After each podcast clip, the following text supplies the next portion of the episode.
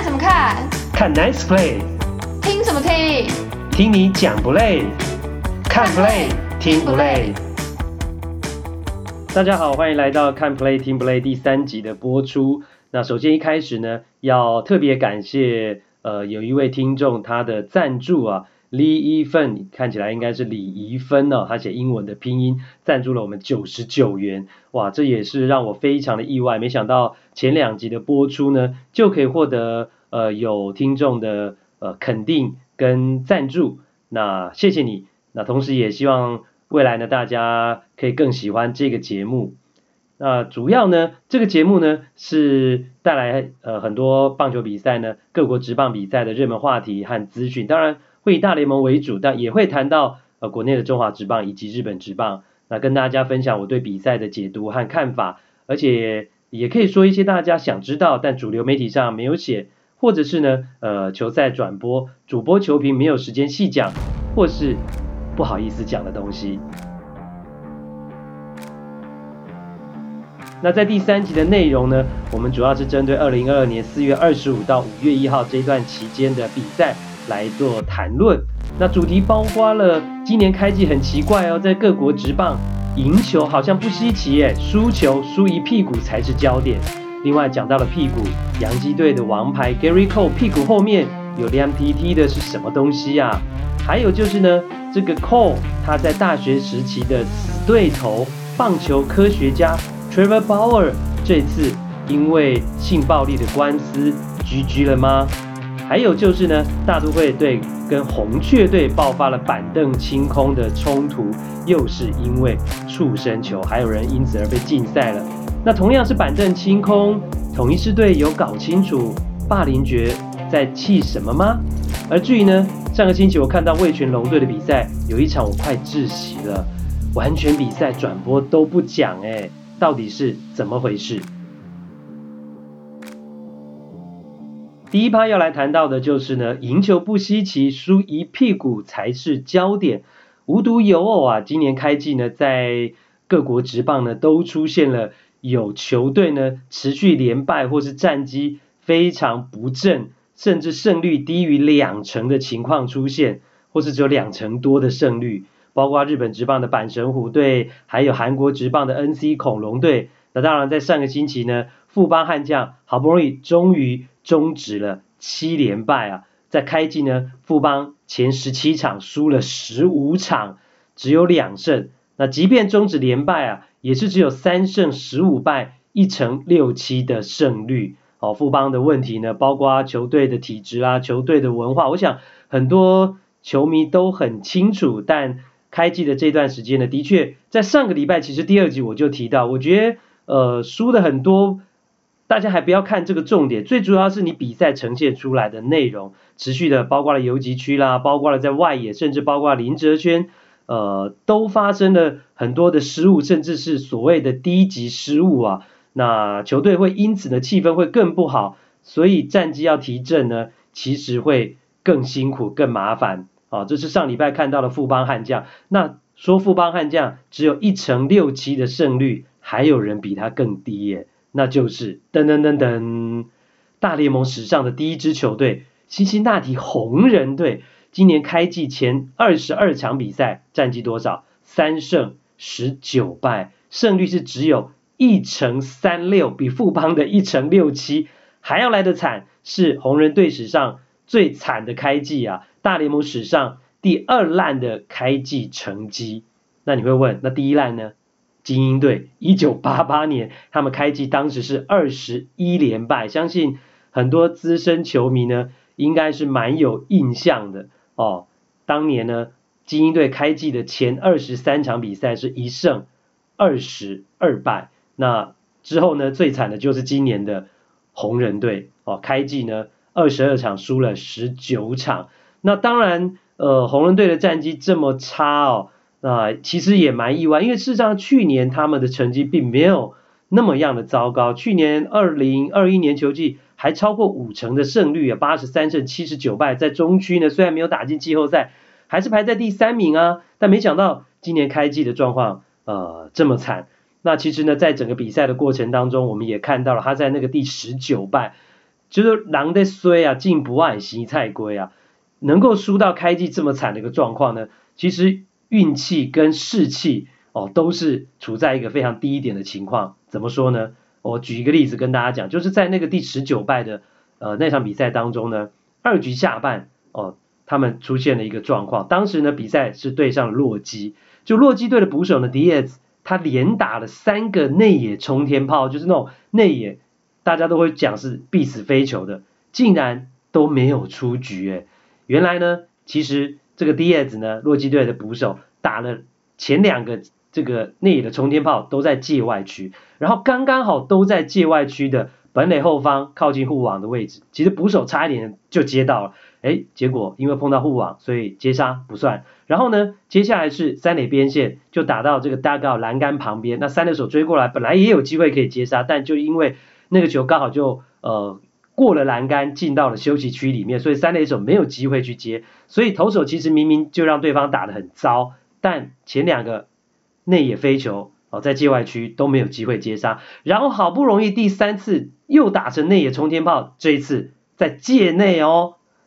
结果还是没死，结因为是打到了投手跟捕手中间，然后呢投捕手都过来，一垒手也过来，但是最终在苍忙匆忙之间，投手又没接到，所以你想想看，在这种你。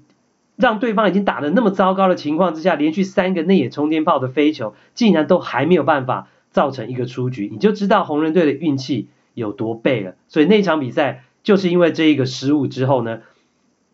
红人队又一口气连掉三分，陷入了零比九的落后。那场比赛最终就吞了一个六连败。所以呢，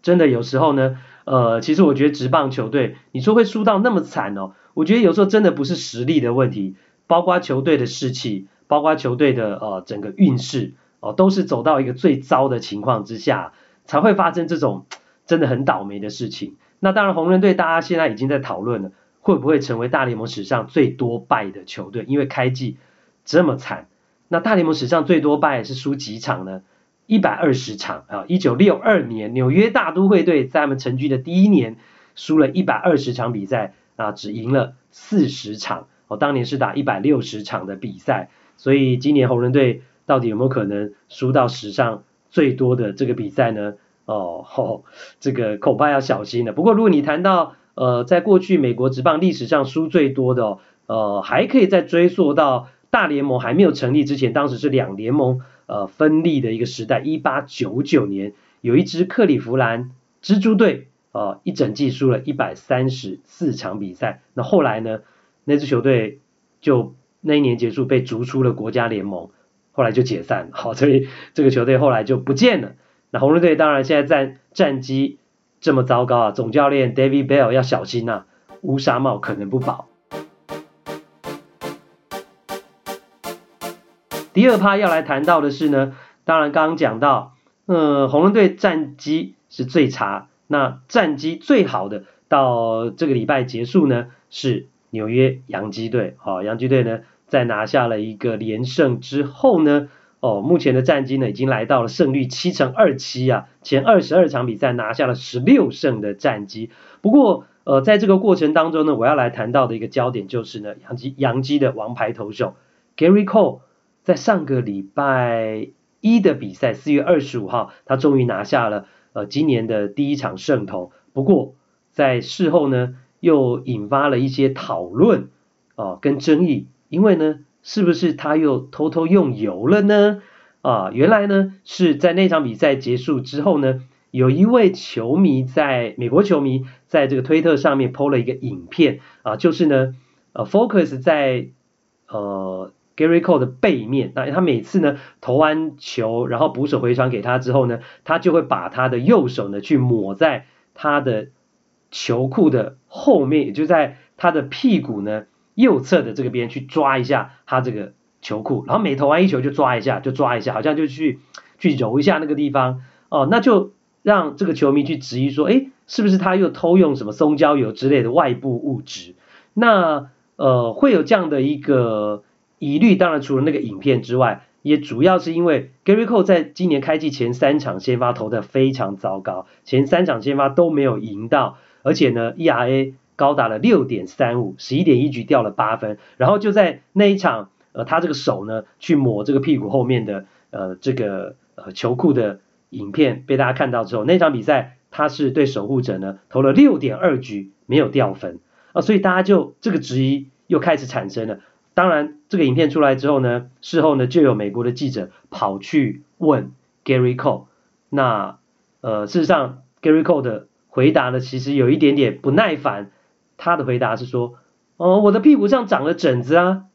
这是你要听到的吗？”然后他高声的对记者说：“天哪，为什么每件事都好像要有什么一样？”啊，当然，我觉得记者这样去质疑他也不能怪记者，因为毕竟去年他的外部物质的使用的事情，跟当时大家还记得吗？这个 Josh Donaldson 现在他的队友哦，其实闹得沸沸扬扬，所以呃，再加上他去年事实上。呃，大联盟开始禁止使用外部物质，在每一场比赛，呃，裁判要去检查投手的手套啦，呃，或者腰带附近的一个，或是帽子的一个一个规定之后呢，Gary Cole 的转速下降，威力下降，哦、呃，或是说他的 High Fastball 的威力减弱，也是一个事实啊。所以其实，在那个影片被球迷在推特上呢，呃，发布出来之后呢，引发这样的质疑，但是他到底有没有在意用这个所谓的外部物质？我并不是那么觉得说，呃，有高的可能性。最主要是因为，因为去年开始禁止使用外部物质之后呢，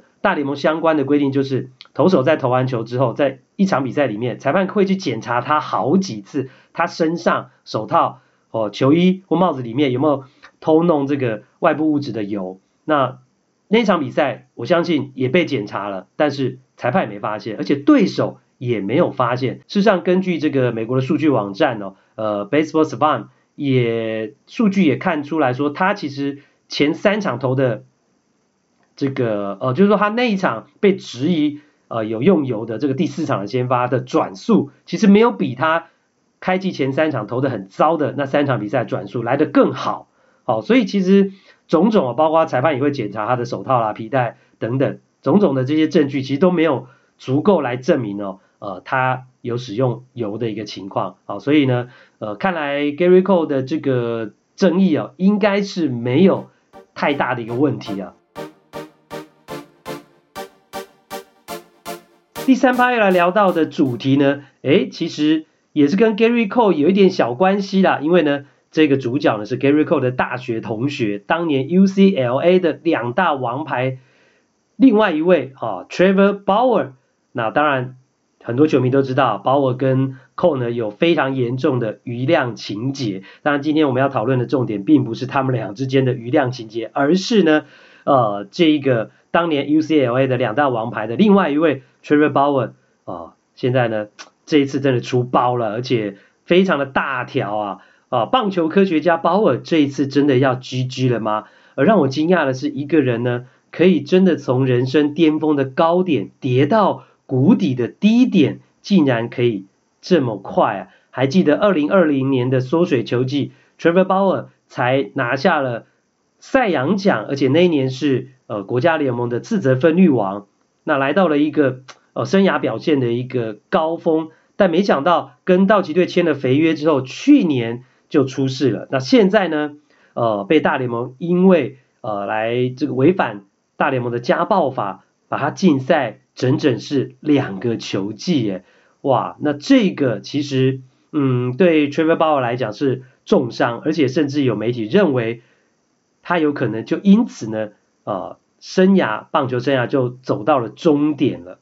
那到底这件事情是怎么样？怎么会这么严重的一个呃判罚？而且明明二月的官司呢，呃，就已经是确定他不起诉了，没有被起诉，那为什么大联盟会做出这么重的一个惩罚呢？那事实上呢，Trevor Bauer 的这一个呃陷入性暴力的官司哦，是在去年的六月份，然后他被一个呃女性呢控告，就是有这种呃性侵以及呢性暴力的一个状况。那他跟这个女孩子其实也不是他女朋友，是他在网络上认识的，然后情投意合发生了关系。那之后呢，就呃被这个女生控告。那之后呢，他在去年的二零二一年的七月二号之后就没有再投球，所以去年呃还剩下刚好差不多一半的球季，八十一场比赛，他就没有再出赛了。然后包括一直持续到今年开机前的十八场的例行赛，他都没有出赛。那再到今年呃这个四月份为止呢，他就被整个大联盟呢呃根据这个家暴法禁赛三百二十四场，就是呢呃两年球季的这个场次。所以呃这个事情哦，那他明明就没有被司法起诉，那为什么大联盟还要做出？这么严重的处罚，其实我觉得很重要的一个原因应该是，虽然司法不起诉，但是呢，大联盟呃所谓的家暴法是他们自己的内规，而且所以内规的部分当然会采取比较高道德的标准，好，因为大联盟非常重视呢球员这种家暴的 case，其实，在大联盟里面呢，呃，他们呃有两个这种道德的高标准是呃没有办法争论。不能不容侵犯的，呃，一个就是所谓的家暴，球员不能有这种家暴的行为；第二个就是种族歧视，哈，这两个呢是大联盟最不允许，呃，最不容触犯，好像天条一样的感觉。那所以其实，呃，针对鲍尔的案件，那其实大联盟有他自己内规的一个标准。那此外就是说，其实，呃，根据美国媒体的报道，除了这个他被告的案件之外，其实还有另外两个女子。也都有出面指控呢，呃，他们跟鲍尔发生这种亲密关系，而且有发生就是这种呃性暴力的一个情况。好，所以其实我觉得，我相信大联盟这边应该也掌握到很多相关的，呃，不止一位女性，甚至可能高达是三位女性对他的一个指控。所以这样的一个情况之下，我觉得大联盟应该是有掌握到这些呃内部的或是没有公开的资讯，所以他们才会对。鲍尔做出这么严重的禁赛，好，那这个严重的禁赛现阶段当然已经确定了。那鲍尔说他会提出上诉，那当然这个上诉会不会成功，就看之后啊、呃、大联盟的调查。那以现在的情况来看的话，上诉要成功的机会是呃相对来讲比较低的。那这个影响就很大了，因为呃去年鲍尔等于是被禁赛了半个球季。那再加上前半个月他有投嘛，那当时他是呃休这个行政处分的假，那就也就所谓的停职。那停职的情况之下，薪水是可以领的。他去年是跟道奇签约呢，去年的合约是四千万美金，非常的高啊。去年这个钱他可以领得到，那等于对道奇而言，他后半年的薪水那就差不多是两千万美金，等于就是给料呀，因为投根本没办法上场投球啊。那但是。根据这个规则规定，那鲍尔还是可以领他的薪水。那今年鲍尔的薪水是更高，四千五百万美元。那当然前面呃十八场的例行赛在比例上他可以他是可以去领的，但是十八场从第十九场开始之后他被禁赛，那这些之后的薪水鲍尔就不能够领了。还有包括明年是一千七百万美元的这个合约，所以呃对道奇来讲，这个鲍尔的被禁赛。那至少让道奇队可以省下差不多六千万美元左右的一个薪水，我相信对道奇来讲，应该是觉得哇，至少松了一口气。要不然鲍尔这个事情呢，一直没有办法解决，他一直休这个所谓的呃行政处分假，或是这个被停职的状况，那他们还是要付鲍尔薪水，对道奇来讲真的是很伤啊。所以目前呢，呃，这个事情呢，呃，暂时的就到鲍尔被禁赛两年的情况之下呢，告一个段落。哦，所以呃，你也真的很难想象啊，这个这么有天分的一个投手，那过去大家因为他非常喜欢呃呃用这种科学科技的方式来研究棒球，包括用高速摄影机来分解动作啦，呃，来了解球他自己投出球的位移啦、转速等等，来增进投球的能力。啊，所以大家都叫这个 Trevor Bauer 科学怪头，因为他过去在大学就是念这种机械的，那甚至呢，他还曾经到日本跟日本这种野球科学研究的这种同号团体呢来进行分享。那所以其实他的一个思维哦，跟他的个性呢，其实跟很多呃传统派的棒球人其实是不太一样。那其实他个性也蛮。也蛮奇怪，你还记不记得二零一六年的这个他当时效力印第安人队，那打进了季后赛，结果他因为去玩这个无人机，就割伤了他最重要的右手手指，就造成在美联冠军赛上场先发，投到这个手指滴血啊，都被这个镜头给拍到。当时我还记得我们转播，还有转播到这场比赛，那因为这个滴血的状况实在太严重，一局没投完他就被换下来，所以呃这个状况。我我相信是很多人当时一开始认识呃 Trevor Bauer 印象最深刻的事情。那另外他后来离开印第安人队也不是很愉快，我还记得呃到即将离开之前的一场比赛，他不想要被这个总教练呢呃 Francona 换下来，哦就他就赌气啊，像小孩子一样哦，总教练上来了，内野手都围过来了，他要下场之前呢，把他手上的球呢就转身哦。很生气的把那个球往外野丢，那因为他当然球速非常快，背力很强，从投手丘直接把那一颗球丢到了墙外去，全垒打墙外面去，然后气愤的走下了投手丘。哇，当时呢真的是令大家看了都傻眼了，真的好像小孩子耍脾气一样啊。那到后来那场比赛就是 Trevor Bauer 在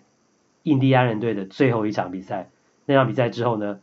印第安队就把他。交易出去了，不想再留下他，所以双方的关系就已经是等于是撕破到无法挽回的一个地步了。所以这就是 Trevor Bauer。那现在他发生这样的事情，我个人真的很替他呃觉得很惋惜。他真的是一个非常有天分的投手。其实我去年在这个 Fantasy Game 是有选他的，他其实前半季投的非常好，但没想到后来下半季因为呃这个性暴力呃被控告的事情哦，导致都没办法出赛。第四趴要来聊到的是，又是触身球惹的祸。在上星期呢，大都会跟红雀的三连战哦，哇，双方触身球呢砸来砸去，总共砸了八次哦，啊，因此呢，到了第三场比赛的时候呢，就爆发了板凳清空的冲突啊，同时呢，有两个人被驱逐出场啊，事后呢，还有人被禁赛了两场比赛哦，原来是因为呢，其实大都会哦，在今年开季哦。以前二十场比赛来看，他们是呃被触身球十九次，平均一场比赛是将近一次的被触身球。那相较于其他二十九队，每一队平均才七次，甚至像海盗队前二十场比赛是零次，一次被触身球都没有。所以你可以想见，整个大都会队的球员被触身球打到已经是 kimo 就败啊，哦，对触身球非常敏感的一个情况，所以。到了跟红雀这个三连战，每一场比赛都被红雀触身球打到，那总共加起来是五次，包括砸头、砸脚、砸手都有，还有人因此被砸伤，这个那场比赛就不得不退场了。所以你可以想见哦，呃，整个大都会队呃是对这个触身球呢，呃有有多么的感冒。那结果呢，红雀队就是因为不断的呃对大都会有触身球的。呃，这个出现，所以到了第三场比赛，那大都会这边呢，呃，在前面有回砸之后呢，觉得还不够，那对这个指标性的明星球员啊、呃，三垒手呢，Arenado 就投了一个非常靠近头部的近身球，那结果就造成了 Arenado 生气啊，就跟投手呛架，两边就发生冲突，Arenado 的气到呢，要冲上投手丘去理论，那双方就爆发了呃板凳清空的。冲突，那因为在整个过程当中哦，Arenado 他是有手去推开、拉开捕手的一个动作，所以呃当下他就被驱逐出场。那事后呢，他也被禁赛了两场。那另外呃红雀队的这个伊垒教练哦，也是去拉了这个大都会队的 Alonso，把他拉倒在地上啊，所以他当时也是被驱逐出场的一个情况。那事实上这是整个过程啊。那我觉得我要来谈论的一个重点就是说，Arenado 他明明没有被砸到，而且其实我们说靠近头部的近身球，其实也没有那么靠近头部，但他为什么要那么生气，然后去冒着呃被驱逐出场呃甚至被禁赛的风险来呃动手呢？呃，其实我觉得很主要的一个原因是，因为呢呃其实触身球对呃球员来讲。其实都不喜欢，当然，因为你砸到会很痛嘛，那这其一这还好，重点是有可能会受伤，那受伤就影响到你有没有办法出赛，那甚至严重的话，你砸到头部的话，刚提到它是一个比较靠近头部的近身球，靠近头部的近身球，或者说被砸到头的话，那真的有可能是甚至影响到整个你的职业生涯，所以呃，球员对这种事都是非常忌讳的，所以我觉得 Arenado 呃那个情况。他因此呢是非常生气，大发飙，跟投手呢直接的就呛下。虽然呃，在整个背景的情况之下，其实是感觉红雀比较理亏啦，因为他们三连战每一场比赛都砸了大都会队，然后呢，砸了对方五次。那大都会虽然也有回敬啊，那总共也不过才三次。如果你以数量来看的话啦，哈，那当然，呃，这个大都会还是觉得说自己还是吃很多的亏。那即使如此，我觉得 Arenado 他在保护自己的立场之下呢，他必须要做出这样的一个表态。那其实不只是对大都会表态，也是对呃其他队的投手去表态，就是说我 Arenado 可是不好惹的，你们不要随便把我当做标的来回砸触身球。哦，我觉得这个其实就是他一种呃表态保护自己的方式，所以他不惜用这种很激烈的手段呃去回呛。哦，甚至有这个肢体的冲突去对抗，那甚至冒的风险就是被驱逐出场、被禁赛，甚至被罚款，他都要做这样的一个表态。哦，所以呃，这也是美国呃触身球文化的这个一部分呐。那有人会觉得啊，这个触身球文化其实是一种不好的文化，因为呃，等于是说呃，有球员被砸了，那被砸了这一边呢，可能就一定要回砸回去，哦，才会觉得说呃，心理上。或是气势上获得一个平衡，那当然，呃，这过程当中就会经常擦枪走火，啊、呃，发生这种板凳清空的冲突。不过我知道了，很多国内球迷都说啊，大联盟就是这个好看呐、哦，所以呃，可能我相信，也许很多国内球迷呃，希望这种触身球不好的文化 不要太快做改进了啊。这、当然是大家想法都不一样。好，那这就提到呢，这个。又是触身球惹的祸，我相信呢，这一次的板凳清空，哦，绝对也不会是最后一次。那今年呢，未来也都还有可能发生。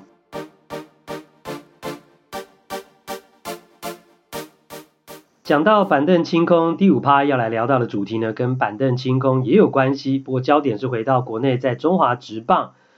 呃，在上个礼拜呢，二十八号，统一跟乐天的比赛也发生板凳清空的冲突，不过不是因为出生球，而是因为偷暗号。那乐天的先发投手呢，霸凌爵，呃，觉得呢，统一二垒的跑者有在偷暗号的一个行为，所以那个半局结束之后呢，就向跑者叫嚣，就双方呢一言不合哦，就爆发了这个板凳清空的冲突。那呃，我觉得有趣的是看到了这个。比赛之后的这个媒体的报道，那被质疑的这个统一师这一边呢，总教练李岳平说啊、如果每次得分都被质疑我，都要质疑我们偷暗号，那棒球要怎么打？他也反问说，那目前联盟打击最好的是乐天啊，那我们是不是也要去怀疑对手偷暗号？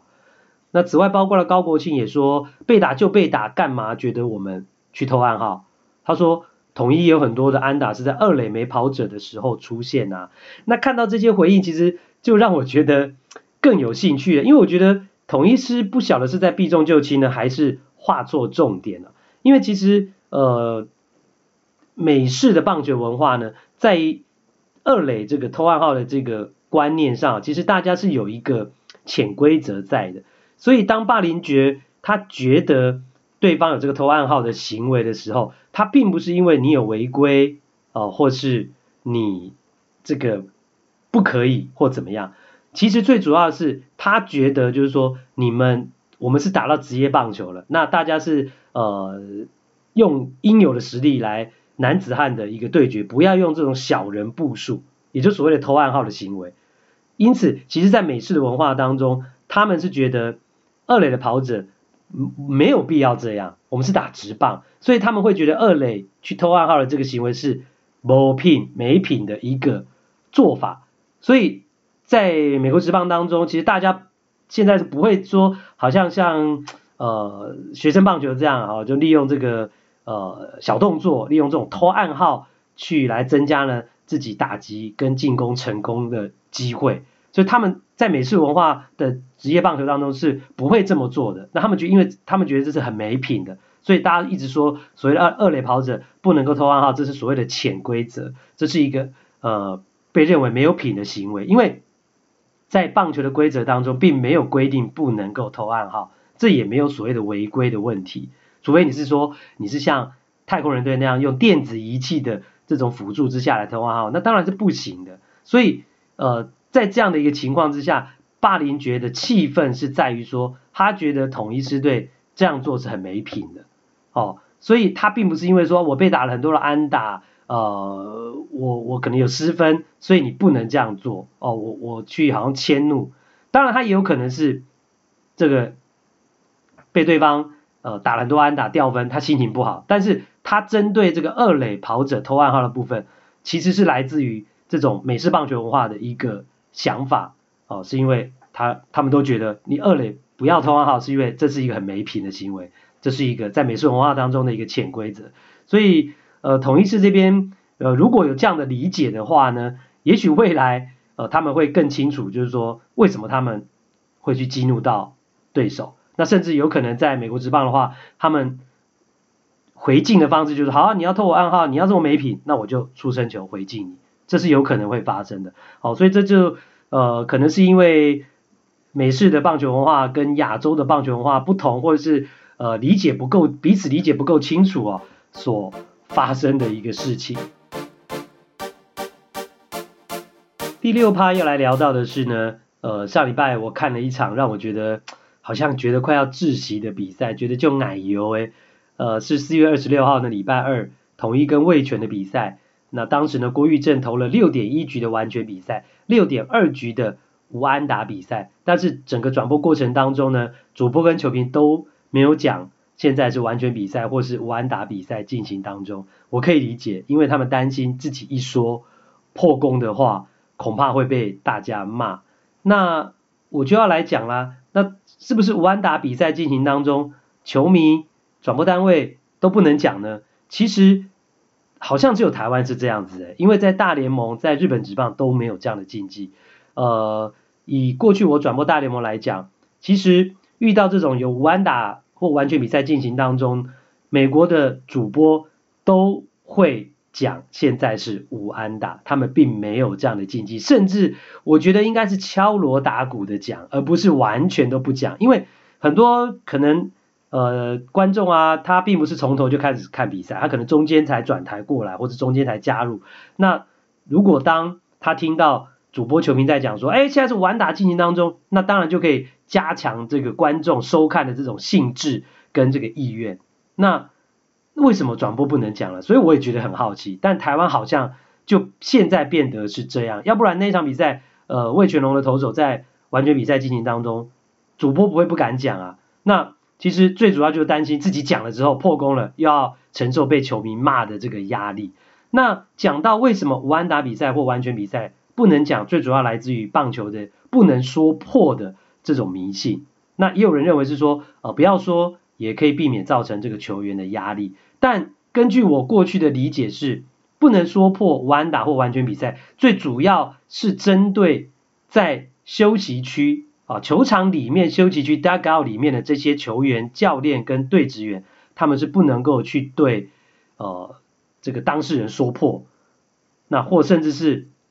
大家觉得都要远离他，让他一个人静静的这样哦，让他哦在这个呃不被说破的情况之下呢，去完成这个呃无安打或是完全比赛。那如果按照这个想法的话，那难道转播的人也不能说吗？我举例，像过去我们转播王建民跟陈伟英的比赛，他们也曾经有过呃在无安打进行中的一个情况。那当时其实我记得我是有说啊，现在陈伟殷啊，或者哦或者王建民现在正在无安打进行当中。那当时呢，后来破功了，哎，真的哎，我们公司就有呃同事觉得说，哎呀，我干嘛说啊？都说被我说破了啊。其实我也觉得很无奈。那我转播当然是希望大家多来看这场比赛，大家多来关注，呃，球员呢在挑战无安打。那难道我在半个地球之外的转播当中讲，真的会有影响吗？我心里的想法是，我哪有这么伟大？我又不在那个 dugout 里面，我又不是在那个投球员身边。同理，如果说球迷说你因为你讲了而说破了什么东西的话，那你也可以问问自己，你有这么伟大吗？你把一场完打或完全比赛，因为你讲了，所以就破功了吗？哦、我真的不是不这么认为啦。举个例子，两千零九年白袜队的当时的也算是他们的主战投手 Mark Burley，他完成了一场完全比赛，二十七上二十七下。当时呢，呃，美国总统奥巴马，大家都知道奥巴马是白袜球迷，还特别从这个飞机上呢拍贺电给 Burley 啊。那那场比赛他完成啦，难道就没有人在比赛当中说把他说破吗？有啊，当时呢转播的主播在八局上，在八局的结束的时候呢，不但说破了，哦、呃，就说哦他正在完这个完全比赛进行中，甚至他还说，哎，赶快哦，各位球迷赶快打给打电话给你儿子，打电话给你女儿，打电话给你朋友，打电话给你的邻居，跟他们讲说，现在 Birdie 呢只差一局就可以。完成完全比赛，他说啦，不但说真的，像我前面讲大张旗鼓的说啦，然后呢，有破功吗？没有破功啊，他就还是完成了完全比赛啊，他能够完成就是能够完成，不能够完成就是不能够完成。在那个休息区以外的人说，其实我觉得真的是没有影响的啦。再讲日本职棒的例子，比较久远以前的啦，其实我对这场比赛还蛮有印象，一九九四年。巨人队当时的王牌边缘宽吉，他也是要挑战呃这个呃完全比赛，结果到了九局上半的时候，日本的主播还是讲啊，因为他们认为该讲的时候就讲啊，因为他们不是在 dugout 里面的，他们不是在休息区里面的，他的队友啊，其实说跟所谓的迷信说破是没有关系的，甚至包括呃。这个中日龙队的川上宪生，他也曾经投了一场无安打比赛，在二零零二年。其实那一次哦，川上宪伸事后他也有讲，其实呢，他的队友 在比赛的中间，大概第五局还第六局的时候呢，哎，真的跟他讲，提醒他说，哎，你起码无安打哦。后来可能队友才发现，哎，好像应该不能讲，才没理他。但事后，川上宪伸还是投了一场无安打比赛啊。所以这个甚至是说破了，甚至是在休息区里面的队友，但最后还是完成了一场无安打比赛。所以其实你要说这个说破就会破功，那这种事情呢，当然就见仁见智啦。所以我觉得呃，这种的是一个大家看棒球的一个所谓的文化啦，或者是乐趣呃也好，那只是说有时候。不必把这样的事情无限上纲了。当无安打或完全比赛进行当中，其实我是很乐意在转播当中去听到主播跟球评说：“哇，现在已经六局了，呃，已经七局无安打或完全比赛了。”我想那个看球的感觉，那个看看球的这种期待跟看球的血脉奔张的那种心情才会被带动上来嘛。那他明明就投。完全比赛进行当中，然后你又哇不敢说，不能说，怕被球迷骂，呃，怕万一你讲了破功，呃，会怎么样？那其实我觉得哦，看起来实在是就奶油哎啊。那我也希望啦，这个球迷呢能够去比较理解，呃，其实所谓的棒球这个迷信呢，不能说破了这种迷信呢，其实不要去强压在你旁边的人或是转播的主播跟球评的身上，让我们欣赏比赛的时候呢。由于遇到这种很特殊的比赛，看起来、听起来能够畅快一点。在第三集的最后，跟大家分享一个小故事，呃，我觉得蛮特别，就是上个星期呢，勇士队的比赛，亚特兰大勇士队有一个新秀球员叫 Demirit，啊、我相信大部分的球迷应该都没有听过他的名字，真的是名不见经传。然后呢，他也是一个还没有站稳大联盟。呃，在实力上也不是一个长打能力的球员，但是呢，呃，他上星期有一场在亚特兰大勇士主场的初赛的时候呢，正当他要上场打击之前哦，那就有一个本垒后方的女性球迷呢，就跟他讲说，呃，呃，我是第一次来亚特兰大勇士主场看比赛，呃，我希望你呢打一支全垒打给我看。那其实呢，呃，Demeritte 也不是很有自信啊，回答说，哦，其实我也在等待呢，呃，有这种全垒打的出现。那结果，这个女性球迷就跟他讲说：“不，你要对自己有信心，我相信你可以。”结果 d e m i r i 或许是受到他的激励，就回他说：“好吧，那我们就看看会不会发生吧。”而且他还甚至还说：“第一球，嗯，我要来打第一球。”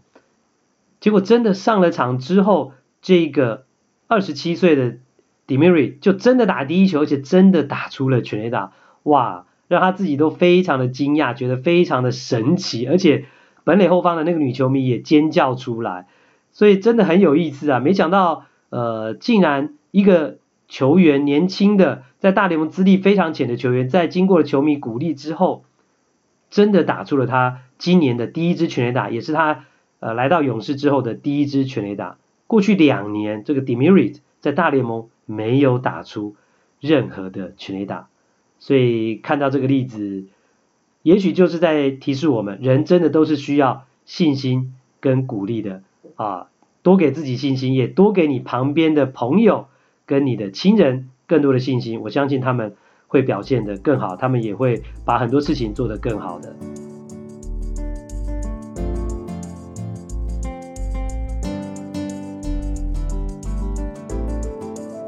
第三集看 play 听 play 就到这边。